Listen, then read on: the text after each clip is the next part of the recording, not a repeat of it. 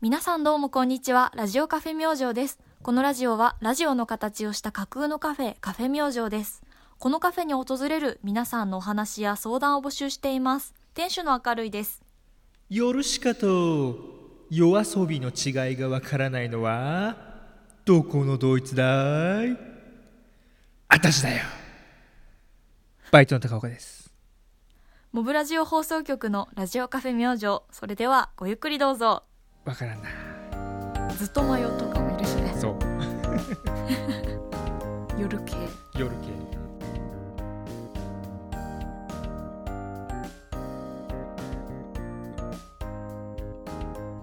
2020年11月23日、第64回目の収録となります。系いや三連休でしたね3連休でしたねいかがお私過はごしですあのか土日と営業していたそんっでかすそっかがそっか失礼失礼今日は昼まで寝てましたあ本当 ですかゆっくりお休みということでめちゃくちゃ休みに休んだよかった高岡はもう友達とワイワイやってましたあーいいですねこういう日もあったもいいと思いますよ、なんか最近ありましたかねそしたらちょっと私最近の話してもよろしいでしょうか、はいはいはいお願いします最近ねちょっと自分の心の中のうんちょっと大革命みたいなのが起こったことがあっておーレボリューション はいなるほでどどうしまボリューしシたョンがあったんだけどそれえっとね母性の話です母性今母回性はい母性母性が開花したという話なんですけど、はい、母親の感じの母の性そうああそ っちねはいはいはいあはのいうん彼氏の家うにんもともとあの大きな猫ちゃんとワンちゃんを飼っている実家なんですけど、うんうんうんそこにね生後2ヶ月の赤ちゃん猫がやってきましうんあてらはらはら可愛いねそうで私あの人生で初めて、うんその子猫と触れ合うっていう機会があったんですよあ今までなかったんだじゃあ動物と触れ合うっていうのはなんか実は私猫アレルギーであらもうね猫と同じ空間に15分いるともう結構目と鼻の奥と喉が辛いんでいすよやーそりゃお気の毒だねくしゃみとかゆみが止まらずああそでももうちょっとあの明るいちゃん見に来るみたいなこと言われてううん「行く行く」って言ってすごいもう完全防備で眼鏡とマスクとなんかこうもうすごジいッパーねのついた服みたいなの着て 行ったんだけど、へあの結論から言うとあんまりアレルギー症状、ね、出なかったんですよ子猫に対してーあよかったねそれはうん、でももうなんて言うんだろうもう初めてご対面した時うんうんに、もうなんかこんなぬいぐるみみたいなものが歩いてるなんて信じられないって思ったんだけど 子猫って可愛いよねやっぱりねなんだろうよくさ猫のカレンダーとかあるじゃん、うんあるあるあれじゃんって思ったあのまんまじゃんと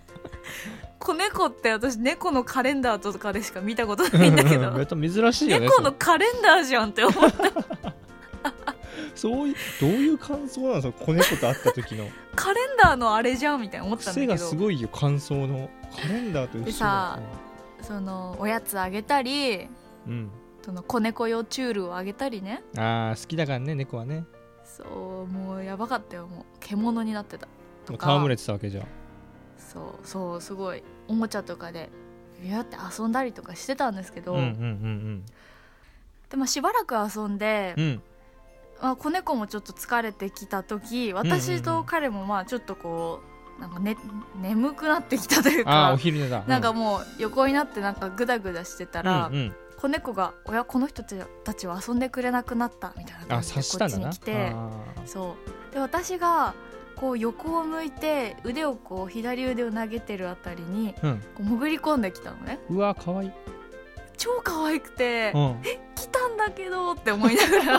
らうんうん私はじっとしててうんでちょっとこう撫でたりしてると手をなんかガブガブ噛みながらおう甘えながらおうとろーんと眠くなってきたのすごいなめっちゃ可愛いすじゃんそれごい可愛くてうんでそのまま本当なんと私の腕枕ですやすや寝てくれたのねすごい なついてんじゃんもうであのー私はその日、まあ、自分家に帰ってからもなんかずっとそのことで頭がいっぱいになってたんだけ おおどもう恋しちゃってんじゃん子猫になんかこの感情ってなんだろうと思っうんうて、んでその猫はやっぱり特別私に懐いてるわけでもないと思うの子猫うんうんで私のことを何と認識してるわけでもないし、うんまあ、誰でも遊んでくれたり温めてくれたりしたらよかったとは思うんだけど、うん率直な私の感想としてはうんこの子の特別な存在になりたいって思っちゃったのじゃあもう特なんつうんだなんとどうどうどう、うん、どういうことどういうことなんかこの子に特別な存在に思われたいって思ったのえ要は人じゃな例えばくだよてあの身近なうん人なんつうことどういうことだなんていうかその子にとってはきっと誰でもいいんだけど、うんあ明るいだみたいにこう認識して、うん私に懐いてほしいっていう風にまあ傲慢にも思ってしまったわけですあ人んちの行為猫をにね対して、要は他の人とは違うそう もま明るいっていう風なあ明るいとは思わないと思うけどこいつだって明思るっいてだほとしいし私だけに甘えてほしいみたいおな前それは気はこっちの方に振り向いてほしい恋と一緒お前恋と一緒じゃねえかお前なんで言い直すの そうそうなのででもさ別に私なんてなんていうのお世話も何もしてないしただ遊んで、うんうん一緒にこう添い寝をしただけの本当いいとこ取りだしうん全然そんなこと言う権利もないしうんもう私のことなんてあの子は忘れてるんですようんうんうんだけどあーなんかこれ私この子の寝顔とかずっと見てたいしうんおーこの子がすくすく育っていく様をうんこれからを見届けたいみたいなな感る情ほがどなんと生まれてしまったんです、もう赤ちゃんじゃんそれだってうん赤ちゃんにそう抱でく感情だようんだから私は実際猫アレルギーだから多分今後猫を飼うことはできないし、うんうんあのだから結論としてはうんうんうん赤ちゃんが欲し いってやっぱそこに来るのね やっぱそこに来るんだねこれかなりなるほど私サイコパスっぽいなって思ったんだけどさいやいや別に遠回りしてるけどまあまあその感情に至ったのはねそうなんだよなるほどなるほど子供が欲しくなってしまいましたかそうで私人間の赤ちゃんに触れ合うきっかけってあんまないよな、えっとうん、でも3ヶ月前くらいにね常連さんがはいはいはいはい赤ちゃん生まれました」って連れてきてくれたり、うんあの抱っこさせてくれたりした時に、うんうわすごいって思ったんだけど、うんなんかその人間の赤ちゃんの表情と、うん生後2ヶ月の赤ちゃんの表情結構似ててほ目線の動かし方とかなんうんうんうんうんか甘え方とか、う、うんうん結構似ててなんか私だけがなんていうの母親として認識されうんまた私が成長をずっと見守っていける存在、うんすなわち赤ちゃんが欲しいって思ってなるほど私はねもうちょっと今母性が止まらないそれは止まらんそれ一回思ったらもう欲しくなっちゃうよ多分そうなんですそれを赤ちゃん赤ちゃんがいいのやっぱり人の犬とかじ人ゃのダメな赤のちゃんうんダメだねこれああーはもう赤ちゃんなんだ思ったなんか、うん、なるほど何なんだろ うなんか説明できないんだけどさもう説明できないんだけ母ど性っていう感情を説明するのは難しいな確かにな正直私は混乱してるんだよ自分の中のこの変化に、なんだろうこの気持ちって、しかも2 5 6私今25歳だけど、うん24号くらいでいきなりそういうなんか感情が大きくなったか感じがしてるし、うんうんうんそういう機会があった時の自分の大きな心の変化今回ね、うんうんなんかこれってすごく本能に抗えない感じとかうんうんうんうんなんか女性ならではのそういう母性に抗えない感じっていうのをねうんあの衝撃を受けましたっていう今回何報告でしたなるほどなるほどいいいい報告じゃないですかどっちかと言ったらうんそうだね、うん別にあのー子供を今すぐ作ったりみたいな、うんそういう計画は全くしてないんだけどうんなんかねすごくこう、うんまあ、この人生に起こったことを報告していくスタイルですからなるほど我々のラジオはこ うね都度その出来事を皆さんに逐一報告していくという今はホームビデオのようなあそのうラジオでやらせてもらってますからそうまあ私はそうなんていうの計画的なっていうよりは結構衝動的にいろいろ動くタイプなので、うんうん例えば今ねお子さんがいたりとかうん欲しいなって思ってる人がうんうんいたら、なんかどういうきっかけでそれ思ったのかなみたいなことも聞いてみたいですね。なるほどなるほどうんあーでも一つのきっかけにはなったかもねそうやってそうなのあーでよもでふそれからさ、うんちょっと余談なんだけど、うんうん私あのリューチェルとペコって大好きなのうんうんうん知ってる知ってる知ってリューチェルるとペうんコそうあの夫婦のこと大好きで、うんうんなんか今リューチェルが YouTube チャンネルをやってるんだけど、うんうん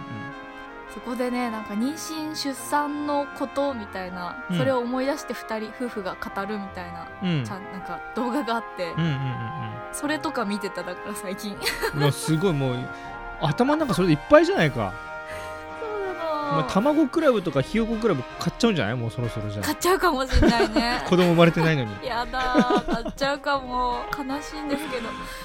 そうですそんな感じですなるほどでもいいねその新しい感情に出会う普段何気ない日常ってなかなかないじゃんそういうのってそうなの毎日同じことの繰り返しじゃないけどそういいですねでもうんまあさっきねでも中華料理屋に一人で食べに行ったんだけど、うんそこでなんかすごい大なんだろうおすごい大せ大所帯みたいな なんか大人数のお客さんがいてうんそこでなんかガキが45人いたのねうんうるせかったのすごいうんうんでうるせえガキだなと思ってすごいイライラしてたかうんうんら、うんうんもう自分の子育てができないんじゃないかって不安に突然なったすもういきなり葛藤起きてるじゃない自分の中で私ほん子供とにさイラついちゃうなんかもっていうガキうるせえみたいになっちゃうさ人間だかお前言葉遣い頼むぞお前あお前ちゃんと取ってるからなお前頼むぞらそうだからそういう自分の中で矛盾があるからなるほどねまだかなとか思ったりねしてなるまほしどたなるほどああいいですね子供生まれたら報告してないちゃんと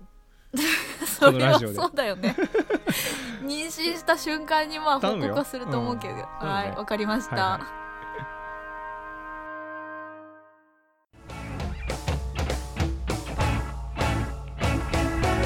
バディっていう表現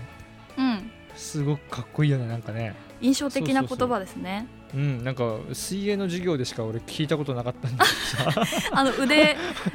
手手つないで腕上げて そうそうそうそうそうバディ君ねそうだから俺もさこんいずれ結婚したらさまる、〇〇さんとバディを組むことにしましたっていうさうんなんか報告の仕方とかめっちゃかっこいいなとう思んってどうした ちょ高岡がそれインスタに上げてたらちょっと鼻につくなって想像しちゃ ったイラッとするかもしれないおいバディって言わせろよ俺にもモブラジオ放送局のラジオカフェ明星はいそれでは今週もお便りがなんとたくさん届いておりましてありがとうございます本当にありがとうございます皆さんステッカー欲しい方はぜひあのメールアドレスは等い々書いて送っていただければこちらから発送いたしますのではいよろしくお願いしますはいじとゃあいう今こ週ともでじゃあ、はいお願いしますはい今日は2通うんお便りを紹介しようと思います、はいお願いしますラジオネームひげさんからのお便りでうす、ん下品ラジオカフェ明星シャープ62を聞いてということで、ありがとうございます明るいさん高岡さんいつも楽しい放送ありがとうございまあすーこちらこそありがとうございます前からうすうす気づいてはいたんですが、はいはい私は明るいさんが荒ぶるのがすごくツボみたいです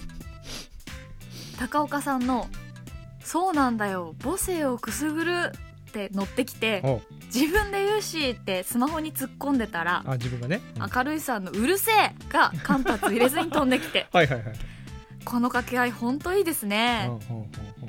高岡さんへ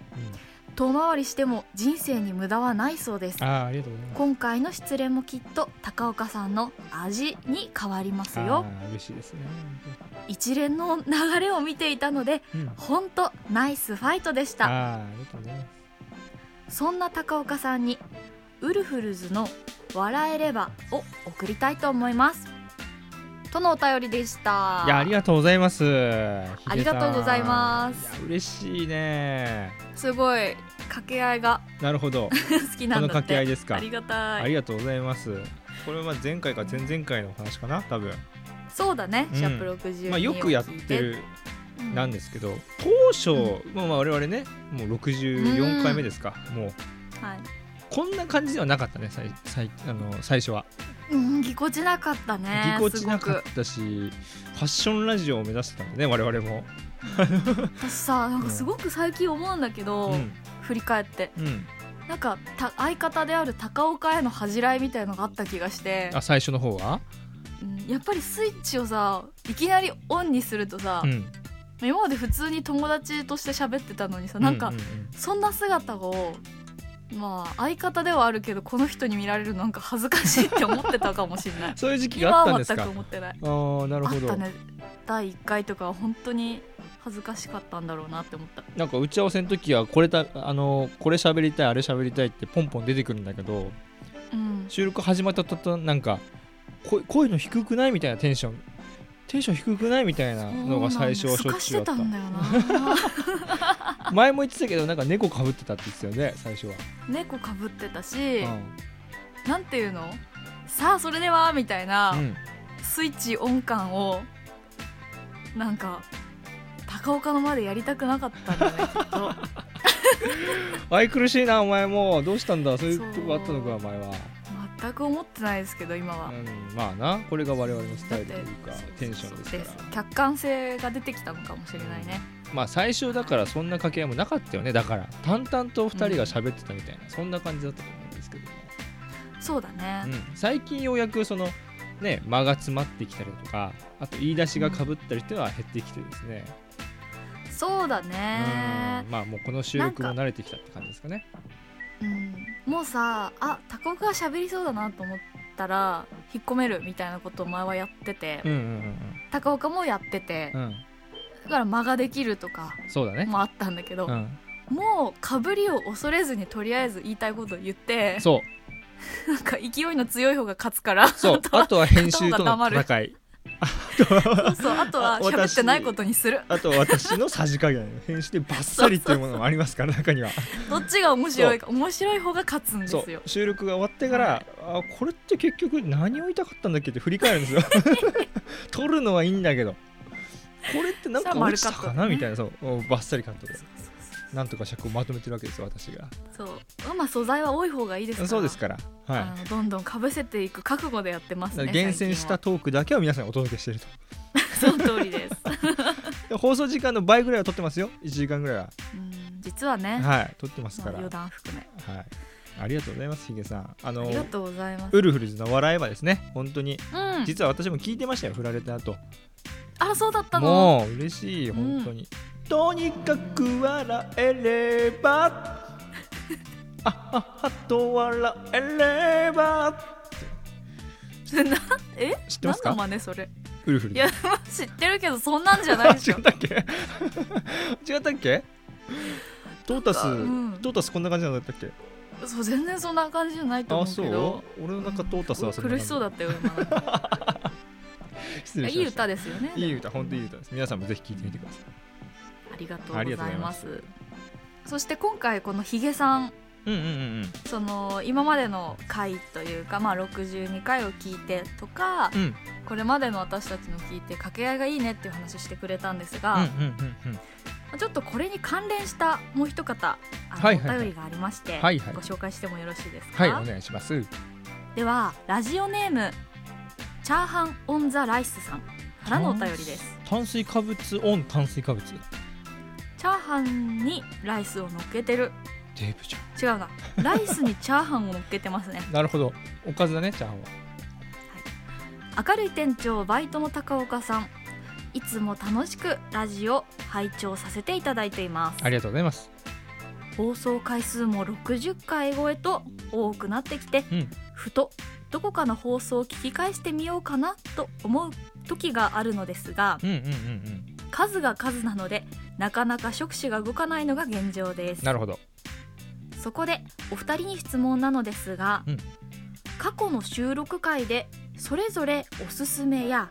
一押しの回があればぜひ教えていただけますでしょうか、うん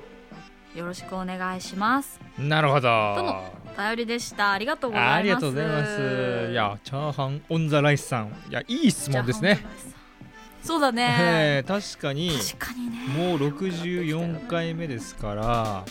うんやっぱそれぞれ出来が良かったのもあるしうんうんこうんちょっと手応えないなっていう回もね中にあります正直ありますねありますすね我々も聞き返すとね今回良かったねとかそうそういう話するんだよ、ね、今回伸びたねとか普通に振り返るんだよねたまにうんどうですか高岡さんそうだねあのこのお便りいただいて私も過去回いろいろ聞いてみたんですけども個人的に一番好きだったのが、うんえー、とカフェ明星シャープ47、 47うん、大タイトルが、えー髪型と揺れ揺れる思い」あったねそんなそうそうそうそうでこの回っていうのはもうタイトルの通りなんだけどはい2人お互いが同じタイミングで、あの髪型と髪色を変えたよって話してるのよわあくだらないね結構そう確か今年の冬とか春とかあたりだと思うんだけど、ううんそんな話をしてますで髪型と揺れる思い、うんこの揺れる思いってのをねなぜこのタイトルになったかをあの注目して、ぜひ聞いてみてくださいわかります全然思い出せないわあそうあなた思い出せないかでも聞けばねあそういうことかってなるからへえでこの回の特徴としてはね、はいあの高岡のボケが多めですおーおーおーおーくどい感じこってり回ですねこれは俗に言うあこってり系ねこってり系ですねあのくどいですちょよ、っとね今回かなり ちょっとあのソルマックとか飲んどいた方がいい かもしれない、ね、事前にねで飲んでから聞いた方がいいと思ううんでそのまあさっきのヒゲさんのお便りもそうだけど、まあ、ボケが多いということは掛け合いも多いので、あうのんその辺ちょっと注目して聞いてもらえばと思いますへえわかりましたであのこの間さそのさっきタイトルの話じゃないけど、はいはい、嬉しいコメントが一ついただいてましてですね、うん、あのタイトルからそういうことかってなるのが楽しみ方の一つですみたいなことを書いてくださってたんですよ。あーそうだねそういうコメント最近いただきましたねそうそうそうそうなんでこのタイトルにも皆さん注目して今後聞いていただければなと。そうあのー前回そのどんぐり FM なるみさんとお話しした中でそう長尺すぎていろんな話題があるとタイトルつけづらいのよっていうそうなんだ よ。そうそうそうそういう話題したと思うんだけどうん。それをね逆によく捉えてくださってる方もいたんそうだあねりみがたいと うありがとうって思ってなそう詰め込みすぎてないかなって不安になってたんだけどそういう楽しみ方もあるんですよっていうふうなね髪型と揺れる思いって書いてあっても私もう思い出せない内 容マジで聞いて後からなるほどなっていう楽しみ方もありますから。そうやってみてくだやさっいてみて皆くだささいんめげずにええということでちょっと脱線してしまったんですが、私はシャープ47をおすすめしますとはーいわかりましたで明るいさんはちなみにおすすめしたい回あります、私はねえーっと、まあ、ちょっとセットで聞いてほしいなと思って2つなんですけど、はいはいはいはいシャープ30高岡の野望うんシャープ31群馬秘密道具ドリームほうこちらでございましほうほうてほうだいぶ前だねまあ、これあの30のタイトル「高岡の野望」とあるように、うん高岡が初めてこのラジオで夢を語るっていうあーあったな内容なんでございますよう。んうんうんうん、で基本的になんか私のやっぱりこの「架空のカフェ」というコンセプトでうんうん始まったラジオでして、はいはいはまあ、高岡もなんか俺もなんかやりたいなみたいな口に出しつつもいうんあのなかなかそういうのは発信がここまでなかったんだけど30での後半で高岡がね 語り出したわけか30の後半で高岡があの重大発表として夢を語るんですね。ほうほうほうほうほうほうで31の「群馬秘密道具ドリーム」っていうわけわからんすごいタイトルなん盛りだくんさんタイトルだねこの後半の部分でもまたこの30回の夢の、えー、と内容に対してリスナーさんからアンサーのお便りをもらって、はいはい高岡がなんと涙ぐんでしまうっていうシーンがあるんですね。ほそうでやっぱりこれってすごくなんていうの私たち256この時は45くらいかうそうだねのうん、人生をこう生々しく丸ごと出してるっていうこの「ラジオカフェ明星」とてもらしいそうだね、回だなって思ったの。なんかすごい生き生きしてた記憶があるこの辺に関してはあの高岡はぜひ聞き聞き返してみたらいいと思うな、んんんこの辺り。うんなんとなく覚えてはいるけれども、その社会人になってちょうど3年目とか4年目の時でね、うんなんかいろいろ人生について考えてたねその時はおそらく、うんうんうんうんこの先このままでいいのかとかうんなんか自分の今後歩んでいきたい道は何なのかみたいなのをすげえ考えてたね、あなたの横で、そうなんだようんねそれが本当にラジオとして発信したような記憶がありますうんそうなのなんか最近そのまあどんぐり FM 聞いたり、うん私他のポッドキャストとかもいろいろ聞いたうりんしている中でね、このラジオカフェ明星のアイデンティティうん個性とか何なんだろうなっていうのを改めて考えてたんですけどうんもともとのコンセプトはそのカウンターを挟んでうんお客さんと、えーバイトの高岡そして店主明るいがうんこうなんか喋るみたいなその空気感をそうそうそうそうラジオ版でやり やりたいみたいな、まあ当初はねそそういれうは話をしてたんだよねでも全然それはまだブレてないんだけど、うん今もね当然ただ結果的にアイデンティティとして出てるのってなんだろうと思ったらなんだろう私たちの持ってる夢とかそうだねそれぞれの人生のなんかこうリアルタイム感うんこういうところがそのまま出てるのがいいんじゃないかなって思うとうんあのこの回は私は改めておすすめしたいと思いました、うんなんか僕らから言うのもあれだけど我々我々のことがもっと好きになりそうな そそんなちょっとない回か、んだねそれはあれそう言い過ぎかいそれはちょっといいうんまあそうだねかもしれないでも聞いた人に任せようかそこそうだねそうだねはあ違ったかなでちょもっと、うんうん、はといてもとてもでも、うん、なんていうの急に歯切れがちょっ あったけど言い過ぎたかい言葉が出てこいや言い過ぎたかい私あそうあそうじゃなかったかいごめん聞き返しますねちちょゃっんとことこら辺編集した方がいいか、あ了解了解 うん、多分全で部も使うわなんかそう、んちょっと本当に何にも言葉が出てこなくなっちゃったまあぜひ本当におすすめかい大丈夫かい本当におすすめあオッケーオッケでーも本当にこうそのそう高岡の夢らへんが聞けて、うんまあ、その夢が今ぜあの絶賛実行中でございますのあーなるで、ほどね聞いてみてはいねっていう感じです、じゃあ途中から入られた人もこういう人間なんだっていうのは分かってほしいねそうだねうんぜひぜひ聞いてみてください。こんな感じでよろしかったですかね。チャーハン大丈夫でしたでしょうかはい。ありがとうございます食べ過ぎには注意してくださいね。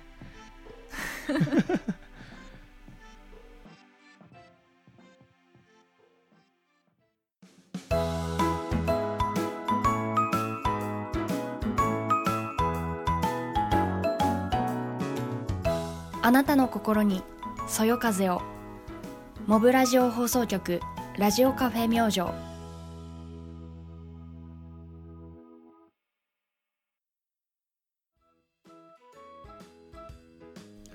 はい、それでは今週もお時間でございました。はーいありがとうございますなんかお知らせありますか？お知らせは特にないですが今週はなしで。はい。はいまああのジンもネットで販売したりしてますしうんうんうん。新潟のぬったりの方で実店舗の営業もしておりますと改,、うんうんうん改めて伝えておきますはいはいはい。ぜひぜひ皆さんいらしてください。